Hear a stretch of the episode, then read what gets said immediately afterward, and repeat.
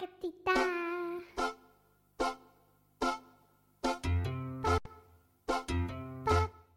Weather report. It was sunny on Saturday. Sunday, Sunday. It was cloudy on Monday.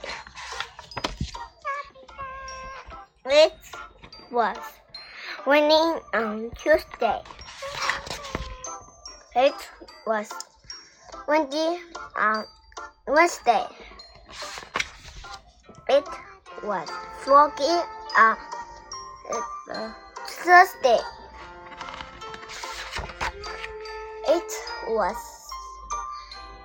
snowy on Friday and Saturday. Sunday, Monday, Tuesday, Wednesday, Thursday, Thursday, Friday, Saturday.